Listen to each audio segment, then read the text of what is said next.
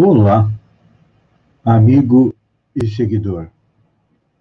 Seja bem-vindo à nossa live diária da reflexão matinal, onde eu e você vamos em direção ao nosso coração para lá, como jardineiros espirituais, elevar templos às nossas virtudes, procurando melhorá-las, aumentá-las, juntamente com as nossas qualidades, para que cresçam, floresçam e frutifiquem, e ao mesmo tempo cavar masmorras aos nossos vícios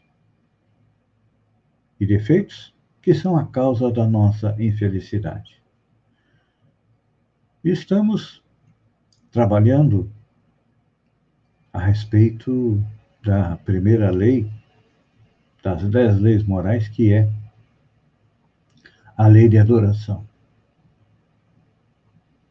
E faz parte da lei de adoração nós analisarmos aí a influência e os benefícios da adoração. Vamos dar um beijo no coração da Alexandra Crescêncio, que está conosco aqui. Então, a respeito da oração, é claro que normalmente nós a utilizamos para quê? Para pedir. Na hora da dificuldade, nós lembramos de Deus. Mas deveria ser diferente. O ideal é que lembrássemos dele diariamente. Não a todo instante, sempre pedindo, pedindo, pedindo, pedindo, não.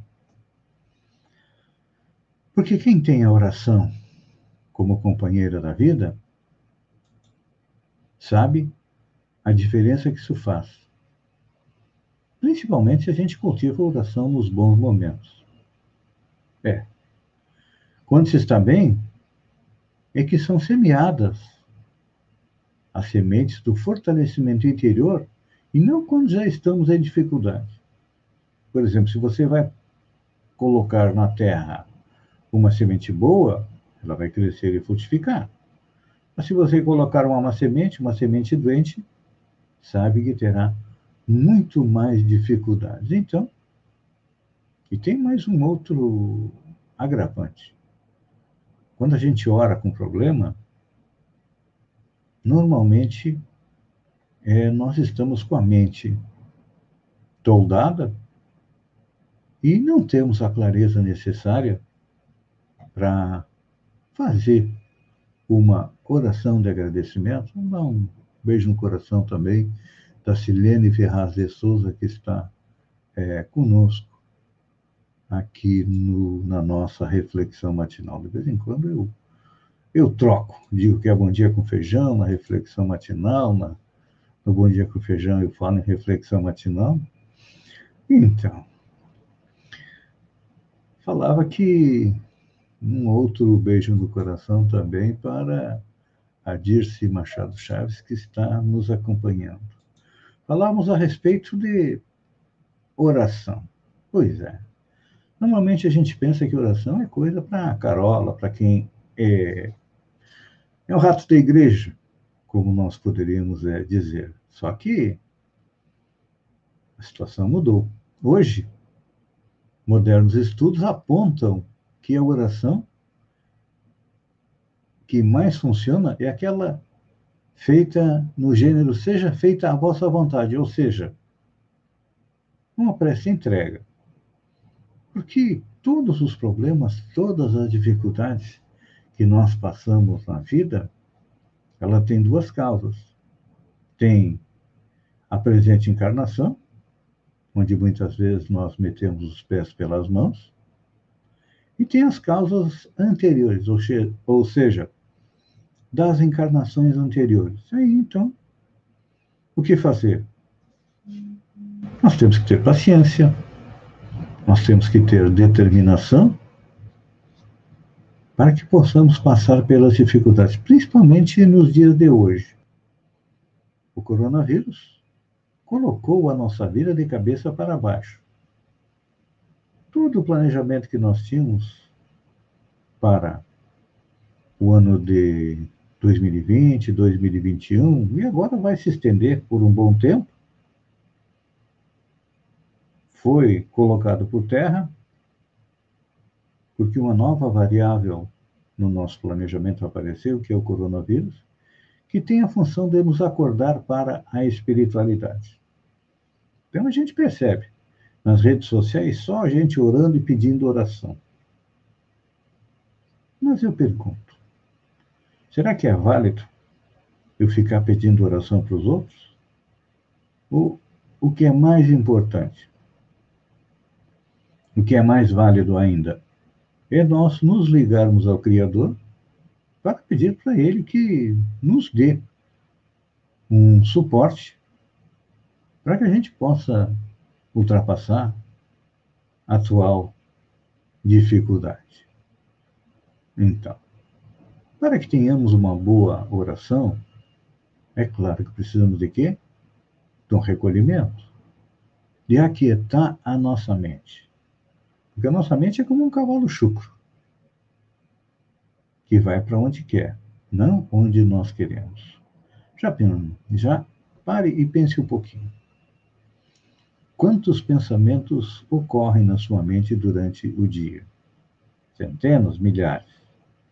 E a grande maioria deles simplesmente aparece e nós não os comandamos. Mas então, nós precisamos, é, primeiro, controlar a nossa mente para que tenhamos uma oração eficaz e eficiente. E tem um médico interessante, o Dr. Harold Kenning. Ele cita cinco razões que nós devemos considerar para pensar em incluir a espiritualidade no tratamento dos pacientes. Isso foi em 2005. Hoje nós estamos é, no ano de 2021, ou seja, 15 anos depois, e o espírito Manuel Filomeno de Miranda que, através da psicografia do Divaldo Pereira Franco, nos trouxe o livro No Rumo do Mundo de Regeneração, onde ele faz uma análise, como espírito, da pandemia do coronavírus, do porquê e dos desdobramentos. Ele coloca lá a importância da oração como antídoto para o coronavírus. Por quê? O coronavírus, como doença, ele vibra uma faixa a oração, os bons pensamentos, vibram numa faixa muito superior. Então, quando nós estamos na faixa superior da oração, na boa vontade, da caridade, na vontade de auxiliar os outros, é claro que nós ficamos menos suscetíveis a serem infectados pelo coronavírus. Por quê? Todos aqueles que estão retornando à pátria espiritual pelo coronavírus, já estava na sua programação encarnatória passar por essa dificuldade e ter um retorno à pátria espiritual. Então, somos inteligentes? E amanhã nós vamos é, esmiuçar um pouco mais as razões que o Dr. Harold Koenig nos dá para considerar e incluir a espiritualidade na nossa vida. Pense a respeito daquilo que mais está chegando aqui, minha amiga Marisete Ruschel. Um beijo no seu coração também. Pense na importância da oração para mantê-lo, manter o coronavírus distante, mas principalmente para ter um pouco mais de felicidade. Anda todo mundo tão triste, tão deprimido, que a oração tem o poder de melhorar o nosso ambiente astral e, quem sabe, até distribuir alguns sorrisos no dia de hoje. Pense nisso, amigo e seguidor. Um beijo no coração e até amanhã, no amanhecer. Espero que com sol. Hoje como ontem e anteontem, está nublado aqui em Balneário Gaivota. Mas a chuva também é importante, porque ela fecunda a natureza. Obrigado pela companhia, fiquem com Deus e até amanhã.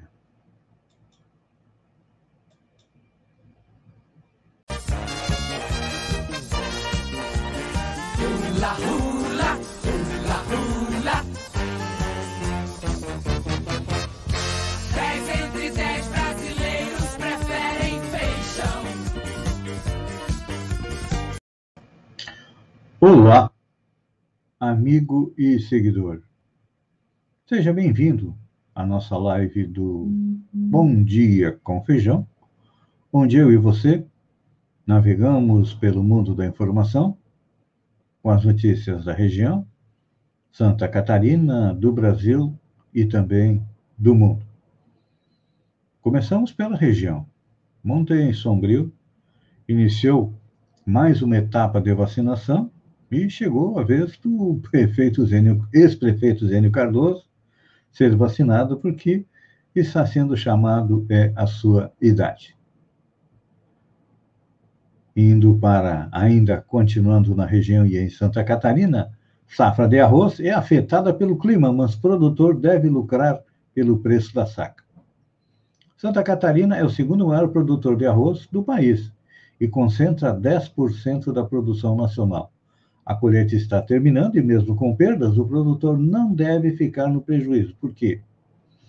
A expectativa é, deste ano é que os produtores têm uma safra entre 5% e 10% menor que a do ano passado, mas o preço está bom, e aí o produtor vai embolsar algum lucro. A estimativa é que Santa Catarina colha 1,18 milhões de toneladas de arroz em 7.900 hectares plantados. A produção é menor que do ano anterior por causa da mudança do clima, mas o preço é animador. A saca de 50 quilos está sendo vendida em torno de 90 a 92 reais. Ou seja, acima de um custo estimado de produção, uhum. que é 60 reais. Então, os produtores este ano terão aí um lucro de cerca de 30 reais por saca. Claro que isso tem reflexos na nossa mesa. Apesar de ter caído 1,52% o preço do arroz de janeiro para fevereiro, nos últimos 12 meses, o preço do grão cresceu quase 70%, segundo o IPCA. Vamos dar um giro para ver como é que está a situação do Covid. Em Santa Catarina, registramos mais um recorde de mortes, 182 em 24 horas. E tem 337 pacientes à espera de uma UTI. Foram 6.757 novos casos, tem 33.187 pacientes em tratamento, aumentou. Segunda-feira eram 31.928. E na fila de espera por leite, só aqui na nossa região sul, que engloba a MESC e a Murel, tem 75 pessoas na espera por leito. A taxa de ocupação dos leitos de UTI é 96%. Então, diante de todo esse quadro de agravamento, o governo do estado suspendeu as cirurgias eletivas de média e alta complexidade, inclusive na rede privada. E no Brasil, aquilo que eu acreditava que iria acontecer lá mais para o final do mês, aconteceu ontem, nós ultrapassamos a barreira de 3 mil mortes por dia. Foram 3.158 mortes no dia de ontem. Os estados têm cinco estados em estabilidade: Acre, Pará, Roraima, Ceará e Maranhão. Dois estados em queda: Amazonas e Roraima. E 19 estados e o Distrito Federal, incluindo o nosso, estão com o número de casos e mortes é, aumentando. A notícia ruim é a respeito da distribuição de vacinas.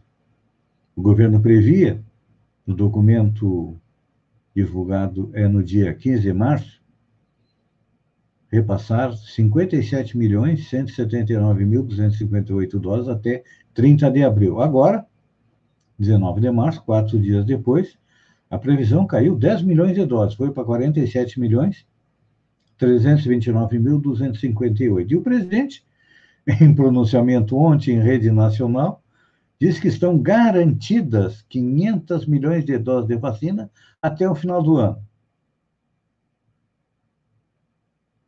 Pois agora. Se não tem vacina agora, vai ter no final do ano? E olha, o número de pessoas vacinadas no país entre as duas doses, a primeira e a segunda, são 17 milhões de pessoas, ou seja, 6,04% da população. Eu não acredito que até o final do ano seja cumprida esta promessa. Até porque só tem duas vacinas que foram compradas, o resto ainda está em análise. E está faltando vacina no planeta, né?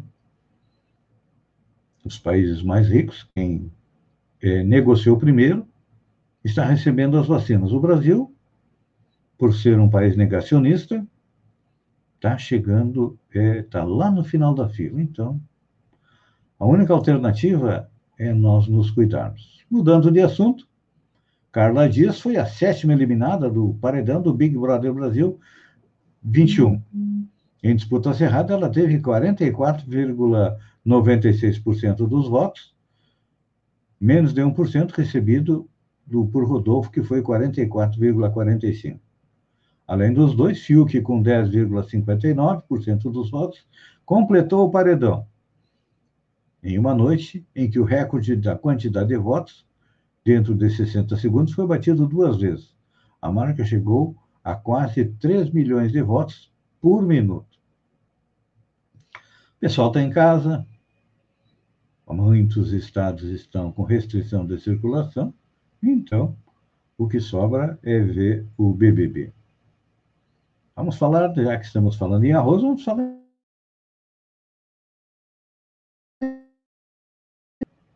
Qual dos dois é mais nutritivo e garante mais benefícios? É. É importante a gente lembrar que os feijões preto e carioca são leguminosas muito consumidas pelo brasileiro. Ambos apresentam uma composição nutricional bem próxima. Eles possuem fibra, carboidrato, proteína e minerais importantes para o organismo. Só que o feijão preto ganha a disputa por ter mais ferro, cálcio e carboidratos. Então, minha dica o que, que é? Varia. Preto, carioquinha, um feijão branco que é mais caro. E olha aqui, essa aqui é boa. Mulher nua invade estúdios de TV e tenta fugir, ferir apresentadora.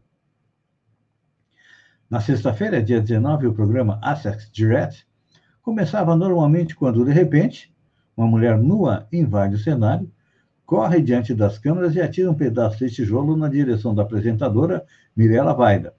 Por sorte, a agressora errou o alvo. Um cinematografista conseguiu agarrar a invasora enquanto que a âncora gritava em pânico. A cena no canal romeno Antena 1 gerou manchetes nos quatro cantos do planeta.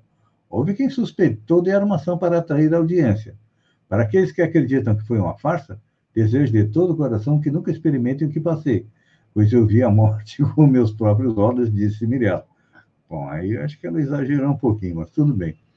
Ao revistar os pertences da mulher, os seguranças da emissora encontraram outros dois pedaços de tijolo.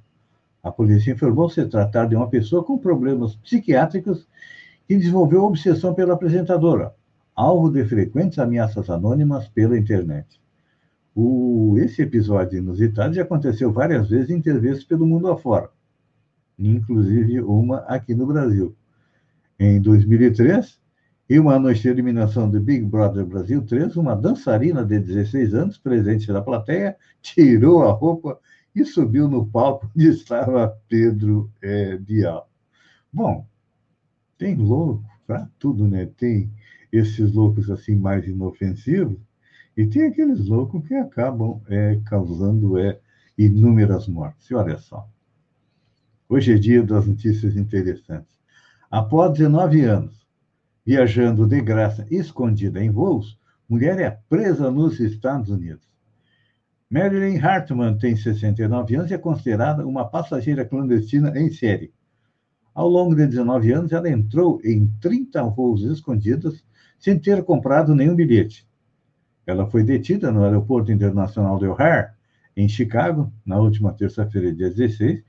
Estava sendo rastreada eletronicamente por fugir de casa de recuperação, onde estava e quebrar os termos da sua liberdade condicional por ter cometido o crime no mesmo aeroporto em 2019. A prisão aconteceu dois dias depois que a idosa deu uma entrevista para o canal CBS2, canal da TV americano, dizendo que estava farta da prática ilegal. No programa, ela conta que resistia em aparecer falando da mídia, até que estivesse confiante de que não pegaria voo ilegalmente. Aí deu seu último voo, ou, ou tem é, aquele espetáculo é, A Morte dos Cisnes. Então, aqui nós vimos aí o último voo é, grátis é, do Cisne lá nos Estados Unidos. Amigo e seguidor, eu agradeço a você por ter estado comigo durante esses minutos. Fiquem com Deus e até amanhã, às sete horas, com mais um Bom Dia com Feijão. Um beijo no coração e até lá, então.